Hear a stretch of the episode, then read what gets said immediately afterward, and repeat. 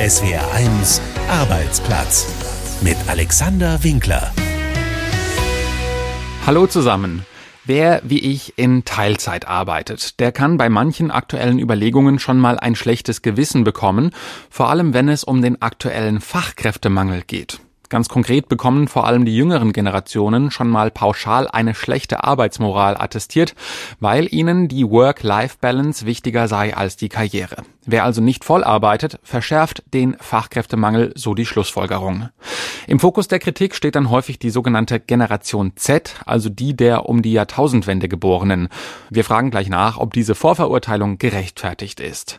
Außerdem haben wir uns unter Zugpersonal im Regionalverkehr umgehört. Inzwischen geht das 9-Euro-Ticket bei der Bahn in den letzten Monat und die Bahngewerkschaften setzen sich vehement gegen eine Verlängerung ein. Wir fragen nach, warum. Und wir haben ein Brüderpaar bei der Arbeit im Weinberg begleitet. Einer der beiden hat das Down-Syndrom. Wie das klappt, das und mehr gibt's in den nächsten gut 20 Minuten hier in SW1 Arbeitsplatz. Schön, dass Sie zuhören. Ja, die Situation ist echt paradox. Es gibt in Deutschland so viele Menschen mit Arbeit wie noch nie und trotzdem muss bereits jedes zweite Unternehmen seine Geschäfte einschränken, weil es an Personal fehlt. Der Fachkräftemangel wird für die deutsche Wirtschaft ein immer größeres Problem. Gleichzeitig legt vor allem die Generation der um die Jahrtausendwende Geborenen, die Generation Z, mehr Wert auf eine gute Work-Life-Balance als auf die Karriere. Und in der Wirtschaft bringt das den Jüngeren nicht unbedingt den besten Ruf ein, weil da wäre ja noch jede Menge Arbeitspotenzial, so die Kritik. Dr. Steffi Burkhardt spricht, schreibt und forscht zu jungen Menschen in der Arbeitswelt. Frau Burkhardt, ist die Generation Z also mitschuld am Personalmangel?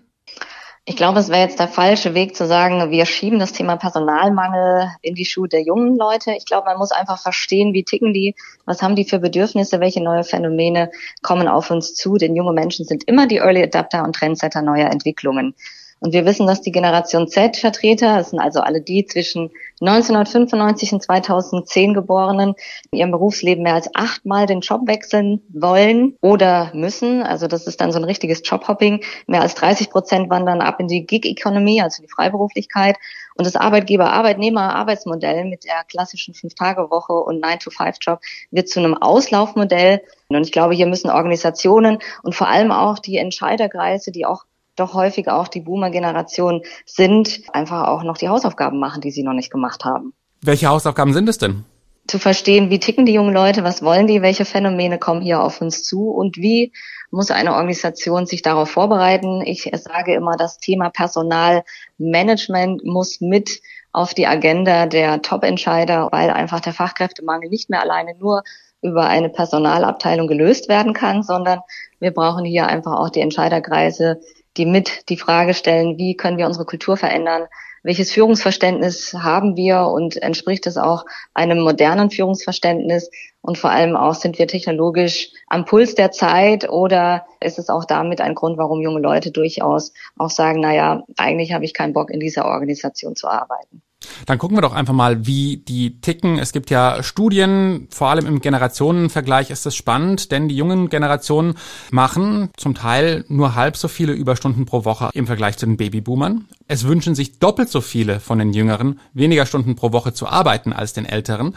Ist die Kritik an der Arbeitsmoral, die wir da hören, nicht zumindest zum Teil begründet? Na, man muss auch so ein bisschen verstehen, also es gibt viele junge Leute, die können sich eine drei oder eine vier Tage Woche in einem klassischen Arbeitgeber-Arbeitnehmer-Modell vorstellen. Das ist ja genau das, was Sie gerade ansprechen. Was halt darüber hinaus für Sie interessant ist, ist eben auch Passiveinnahmequellen aufzubauen. Vielleicht bin ich als Programmierer nebendran interessiert, noch meine eigenen Kunden abzuwickeln. Andere sagen, ich möchte einen Shop aufbauen, um da Passiveinnahmen zu generieren.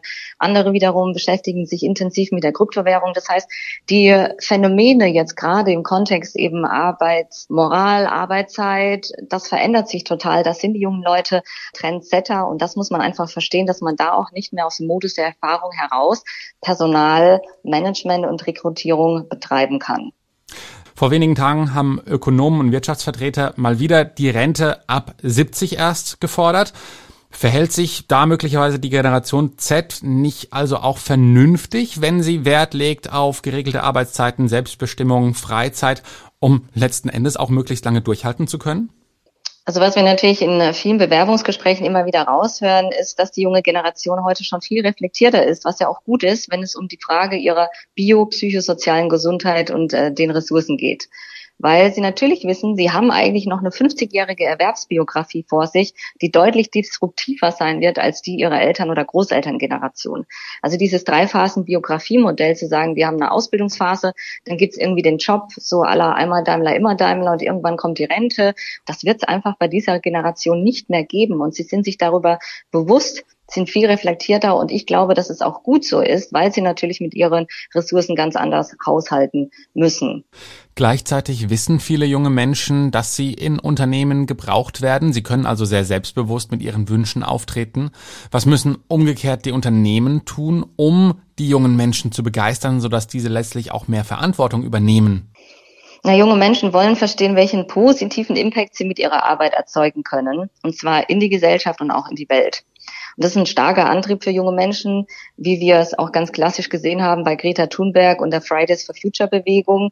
Also wirklich dieser Impact ist ganz entscheidend. Das treibt die auch unglaublich an. Dafür setzen sie sich auch ein. Dafür nehmen sie auch Verantwortung in die Hand. Aber ich sage auch, es ist nicht nur so, dass es für die Generation Z interessant ist, sondern sie sind immer die Early Adapter und Trendsetter, was heißt, auch eben die anderen Generationen werden zukünftig genauso danach fragen, wie kann ich mich hier nochmal anders vielleicht einbringen, wie können wir auch positiven Impact erzeugen. Das heißt, das sind einfach die jungen Menschen ein Zeichen dafür, wie man am Puls der Zeit sein muss, um einfach auch eine Attraktivität als Organisation, egal ob Spitzenpolitik, ob Verwaltung oder Wirtschaft, hier auch wirklich ja, anpacken zu können. Ich will zum Schluss nochmal auf das Ausgangsthema, den Fachkräftemangel zurückkommen, aber mit einer anderen Brille, denn der Anteil der Akademiker, der steigt seit Jahren, weil ein Studium mit der Aussicht auf einen selbstbestimmten Job mit ordentlicher Bezahlung verbunden ist oder zumindest verbunden war. Gleichzeitig findet das Handwerk kaum noch Nachwuchs. Viele Berufe wie Metzger, Klempner oder Bäcker gelten als unattraktiv. Sehen Sie bei dem Wunsch nach Selbstbestimmung, nach sinnhafter Arbeit trotzdem auch die Chance, junge Menschen wieder verstärkt fürs Handwerk zu begeistern?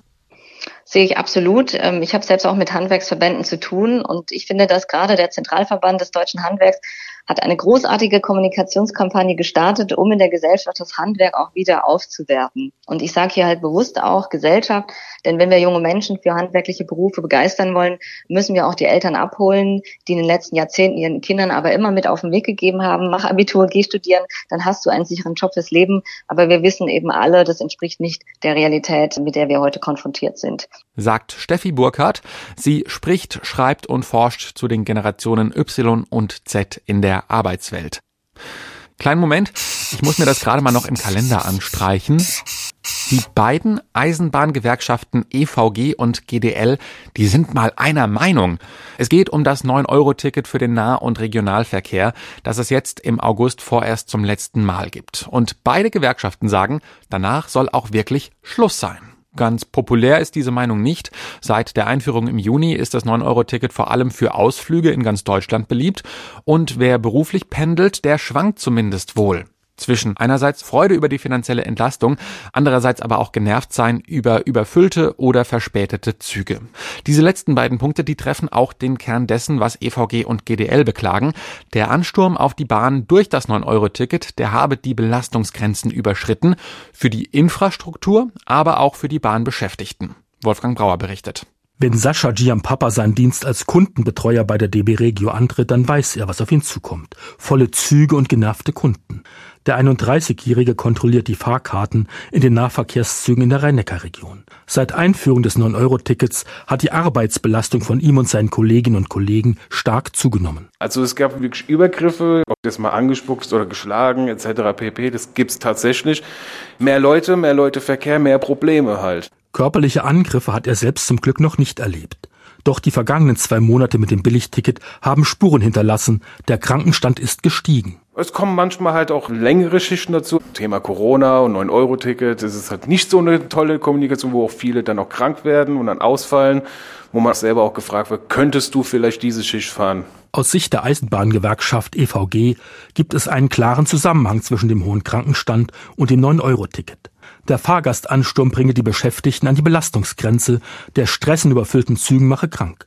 Davon ist auch Jeffrey Harm, Geschäftsstellenleiter der EVG in Mannheim, überzeugt. Am Ende des Tages, wenn wir den Krankenstand sehen plus Corona, glaube ich, können wir sagen, dass es schon krank macht. Besonders unangenehm wird es für die Kundenbetreuer, wenn Züge wegen Überfüllung geräumt werden müssen, weiß Sascha Giampapa weil auch viele Reisenden auch komplett uneinsichtig sind, den Zug zu räumen. Das war auch Anfang des 9-Euro-Tickets mit dem immensen Fahrradaufdrang. Und viele sind halt sehr uneinsichtig und wollen das auch erst gar nicht verstehen. Auch viele Berufspendler sind genervt, wenn Ausflugsreisende die Züge verstopfen und beim Ein- und Aussteigen für Chaos sorgen. Heute allein nur, ich bin 20 Minuten zu spät dran eigentlich. Gestern Abend zum Feierabend auch über 20 Minuten länger. Also ist wirklich nicht so pralle. Man hätte der Bahn auch Gelegenheit geben müssen, sich früher zu organisieren, ja.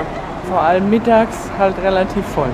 Ja, mit 9 Euro ist es natürlich sehr, sehr günstig. Vielleicht, wenn man es ein bisschen teurer machen könnte und dann ist vielleicht gar nicht schlecht. Der Frust der Pendler wird auch bei Kundenbetreuer Sascha Giampapa abgeladen. Er berichtet, dass einige Stammkunden schon vom Zug aufs Auto umgestiegen sind. Es gibt sogar Leute, die selber wirklich sagen, okay, der Zug ist mir so voll, dass sie auch selber wirklich mit dem Auto dann umgestiegen sind, um pünktlich wieder auf die Arbeit zu kommen. Wegen der großen Belastung lehnen die Bahngewerkschaften EVG und GDL eine Fortführung des 9-Euro-Tickets in der bisherigen Form ab.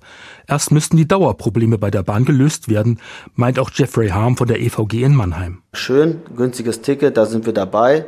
Aber man muss natürlich beachten, man braucht eine gesunde Infrastruktur und das bedeutet auch, dass man ins Schienennetz investiert, dass man auch ins Personal investiert, um das auch einfach sicherzustellen. Das 9-Euro-Ticket bringt Beschäftigte bei der Bahn an die Belastungsgrenze. Eine Reportage war das von Wolfgang Brauer. Boah, da können wir ja echt alle aufatmen. Sollte der russische Präsident Putin einen Atomkrieg starten wollen, der Magier und Mentalist Uri Geller, der wird ihn aufhalten. Eine entsprechende Warnung an Putin hat Geller auf Twitter gepostet. Er werde jedes letzte Molekül seiner Gedankenkraft dafür aufbringen, schreibt er. So, auch mein Kollege Anno Wilhelm fühlt sich jetzt schon sicherer. Zum Dank schreibt er deswegen unseren satirischen Brief der Woche. Lieber Uri Geller, ich schreibe Ihnen einen Brief, damit Sie sich freuen. Es braucht in diesen Tagen Menschen mit frischen, innovativen Ideen, um den gewaltigen Knoten zu lösen, in dem die Menschheit gefesselt ist. Diplomatie wirkt nicht so richtig. Drohungen erzeugen Gegendrohungen. Gedankenkraft, das ist neu. Klar, Sie verpacken Ihr Projekt als Warnung, lieber Uri Geller, aber es steckt so viel Lobenswertes darin. Zum Beispiel der schonende Umgang mit Ressourcen. Die menschliche Gedankenkraft ist ein nachwachsender Rohstoff. Manchmal reicht ein Abend mit Freunden oder ein schönes kleines Nickerchen und schon ist sie wieder da. Die Kraft der Gedanken überwindet mühelos Grenzen, sie muss nicht aufwendig transportiert, gekühlt oder entsorgt werden. Alleine mit dieser Kraft wollen Sie, lieber Uri Geller, Putins Atomraketen aufhalten und umlenken. Gut, dass diese Raketen zum größten Teil aus Metall bestehen, denn damit kennen sie sich aus. Sie sind eine Legende geworden, als sie in den 70er Jahren im deutschen Fernsehen Löffel verbogen haben, ohne dafür die Kraft ihrer Hände zu benutzen. So sah das zumindest aus. Sie sagen ja bis heute, dass das kein Zaubertrick war, sondern tatsächlich die Kraft ihrer Gedanken. Die Frage ist also, ob sie auch in größeren Einheiten arbeiten können oder am Ende ihrer Anstrengungen nur in der Besteckschublade von Wladimir Putin in Moskau die Löffel krumm sind. Wenn Sie Erfolg haben, dann allerdings ist die Ausgangslage eine neue. Dann könnten Sie sich zum Beispiel auch diese Gasturbine vornehmen, die in die Gaspipeline Nord Stream gehört, aber einigermaßen nutzlos in Mülheim an der Ruhr herumliegt, weil Russland sie nicht übernehmen will. Wenn die Made bei Uri Geller in Mülheim an der Ruhr sanft abhebt und dann Richtung Osten davon schwebt, würde das zwar für weiteres Chaos im Luftverkehr sorgen, dafür wären dann im Winter die Wohnungen warm. Wir sind mit der ganzen Kraft unserer Gedanken bei Ihnen. Es grüßt Sie herzlich Ihr Fan Anno Wilhelm. SWR 1 Arbeitsplatz. Frag den Arbeitsrechtler. Und das ist Michael Felser. Unsere erste Frage heute hat uns anonym erreicht. Sagen wir, derjenige hat bereits 30 Jahre in einem Klinikum gearbeitet. Nach einem Schlaganfall ist er inzwischen halbseitig gelähmt, damit zwar schwerbehindert, aber größtenteils arbeitsfähig. Der Arbeitgeber sieht das offenbar anders, denn in der Mail steht, ich bin zwar weiterhin angestellt und werde bezahlt, habe aber seit Monaten keine Arbeit mehr. Ich habe das Gefühl, man will mich loswerden. Ich habe meinen Job immer gerne gemacht und könnte diesen auch zu 80 Prozent leisten. Darf mein Arbeitgeber mich ohne Arbeit beschäftigen? Eher nicht, vermutet zumindest unser Arbeitsrechtler Michael Felser. Also grundsätzlich hat jeder Arbeitnehmer das Recht, also nicht nur Geld zu bekommen, sondern auch tatsächlich beschäftigt zu werden. Das gilt unabhängig davon, ob jemand schwerbehindert ist oder nicht. So. Und deswegen kommt es hier natürlich darauf an, wegen des Schlaganfalls, kann die vertraglich vereinbarte Beschäftigung von dem Hörer noch ausgeübt werden. Und zwar auch natürlich, er schuldet ja eigentlich 100 Prozent der Arbeitszeit und nicht, er sagt ja 80 Prozent könnte er noch. Und da stellt sich dann natürlich die Frage, ob der Arbeitgeber verpflichtet ist, meinetwegen mit reduzierter Arbeitszeit ihn weiter zu beschäftigen. Da kommt natürlich das Schwerbehindertenrecht ins Spiel. Da gilt eine besondere Förderungspflicht und da würde ich mich auch an Personalrat, Betriebsrat oder Schwerbehindertenvertretung wenden und notfalls auch an das Integrationsamt. Das kann nämlich Hilfen zur Verfügung stellen und auch mit Geld helfen, dass man gegebenenfalls mit anderen Aufgaben oder reduziertem Umfang weiter beschäftigt werden kann. Die nächste Frage stammt von Markus aus Unterreichenbach. Er arbeitet seit etwa zehn Jahren in einem mittelständischen Unternehmen aus der Dentalbranche. Er schreibt, das Unternehmen wurde während meiner Anstellung Zug um Zug von einem amerikanischen Unternehmen übernommen. Mein aktueller Arbeitsvertrag enthält jedoch keinen Hinweis auf diese Muttergesellschaft. Bin ich dennoch verpflichtet, allen direkt von diesem Konzern auferlegten Aufgaben, zum Beispiel Online-Learnings oder Verhaltensregeln, Folge zu leisten? Ja, also der Arbeitgeber bleibt ja hier gleich. Also das heißt, der Arbeitsvertrag besteht ja nicht mit dem Mutterkonzern, sondern mit dem Unternehmen, das im Arbeitsvertrag genannt wird. Und wem das jetzt gehört, ob jetzt Mercedes-Benz von Saudi-Arabien von irgendwelchen Fonds gekauft wird für einen Arbeitsvertrag, spielt das keine Rolle. Ja, man hat weiterhin den Arbeitsvertrag mit dem Arbeitgeber, der im Arbeitsvertrag auch besteht. So, wenn der natürlich sagt, du musst an den Learnings und Verhaltensregeln des Mutterkonzerns, wenn der Ethikrichtlinien aufstellt, die dann im gesamten Konzern gelten, ja, dann kann natürlich der Konzern seinem Tochterunternehmen sagen, du musst das auch bei dir machen. So, und dann ist natürlich auch der Arbeitnehmer des Tochterunternehmens verpflichtet, diesen Weisungen seines Arbeitgebers zu folgen. Und da wird er nichts machen können, was jetzt die Online-Learnings und Verhaltensregeln angeht. Unsere Experten beantworten auch Ihre Fragen zu Job, Karriere und Arbeitsrecht. Schicken Sie uns Ihre Fragen an arbeitsplatz.swr1.de. Zwei Geschwister arbeiten gemeinsam im Familienweingut. Das dürfte wohl keine richtige Seltenheit sein. Die Geschichte von Christian und Klaus ist trotzdem etwas Besonderes. Denn Klaus hat das Down-Syndrom und ist eigentlich in einer Werkstatt für Menschen mit Behinderung beschäftigt. Seit März aber arbeiten beide Brüder regelmäßig gemeinsam im Weingut der Familie in Ingelheim, zusammen mit den Freunden von Klaus, die aus den Behindertenwerkstätten von Inbetrieb in Mainz, Niederolm und Ingelheim kommen. Stefan Ebmeier hat sie begleitet. Klaus Dautermann und sein jüngerer Bruder Christian sind gerade dabei, den Einsatz im Weinberg vorzubereiten. Drähte, Scheren und Spanten einpacken. Klaus hat das Down-Syndrom. Die gemeinsame Arbeit bedeutet den Brüdern sehr viel, sagt Christian, Geschäftsführer vom Weingut Dautermann in Ingelheim. Klaus ist mein großer Bruder und das ist ihm ganz wichtig. Das hält er mir auch jedes Jahr vor, mehrmals, vor allem an seinem Geburtstag. Und äh, ja, die Beziehung ist sehr gut. Das ist mein äh, Bruder erst. Das klappt richtig gut. Vor ein paar Monaten hat Christian das Projekt gestartet, um Menschen mit Behinderung eine neue Perspektive zu bieten. Und die Idee war so ein bisschen, der Klaus nimmt jetzt seine Kumpels von der Firma Inbetrieb, mit denen er zusammenarbeitet, quasi mit hierher in sein Familienweingut zu seinem Bruder und wir starten zusammen ein Projekt. Es ist kurz nach halb eins. Der Bus mit den Freunden von Klaus ist angekommen. Sie kommen aus Werkstätten für Menschen mit Behinderungen in Ingelheim, Niederolm und Mainz. Nach der Fahrt in den Weinberg erklärt Christian, was zu tun ist. Gucken wir mal, was wir arbeiten können. Ja? ja. Kommt mal mit, wir gehen mal zu den Trauben. Schaut mal die Trauben, wie groß die jetzt schon geworden sind. Man kann die schon richtig sehen, ne? Ja. So, wir laufen jetzt hier, wir kontrollieren wieder. Und gucken mal da, ah, da müssen wir den Draht ein bisschen hochhängen. Dann hängen wir den, genau, und jetzt die eine Seite. Mach du hier die andere Seite. Sie binden die gewachsenen Triebe fest, jeder nach seinen Fähigkeiten. Eine schöne Abwechslung zur Arbeit in der Werkstatt. Auch Klaus ist mit dabei. Er kennt die Arbeit im Weinberg, seit er ein Kind ist und weiß, worauf es ankommt. Traube muss erst reifen erst, gell? muss uns hängen lassen. Nach gut einer Stunde ist die Arbeit geschafft. Bei mehr als 30 Grad im Weinberg ziemlich anstrengend. Zeit für eine kühle Erfrischung. Roter Traubensaft direkt aus dem Weingut. Die Brüder Christian und Klaus sind zufrieden. Die Leute sind richtig froh, klappt richtig gut. Es hat sehr gut geklappt. Die Jungs und Mädels waren ausgeruht und hatten auch Lust und das merkt man auch. Und dann kann man mit dem Wetter trotzdem auch gut umgehen. Und es geht auch ein kleines Lüftchen. Also es ist immer mal wieder angenehm und man weiß sein Leben zu schätzen. Man sieht es, wie es sein kann mit einem Handicap. Man muss positiv durchs Leben gehen das erdet einen total. Christian hofft, dass andere Winzer seinem Beispiel folgen und sich dem Projekt anschließen. Er wünscht sich, dass langfristig mehr Menschen mit Behinderung im Weinbau mitarbeiten können. Das ist echt eine ganz besondere Form der Inklusion, oder? Das war SWR1 Arbeitsplatz mit Alexander Winkler. Danke Ihnen fürs Zuhören. Tschüss. SWR1 Arbeitsplatz.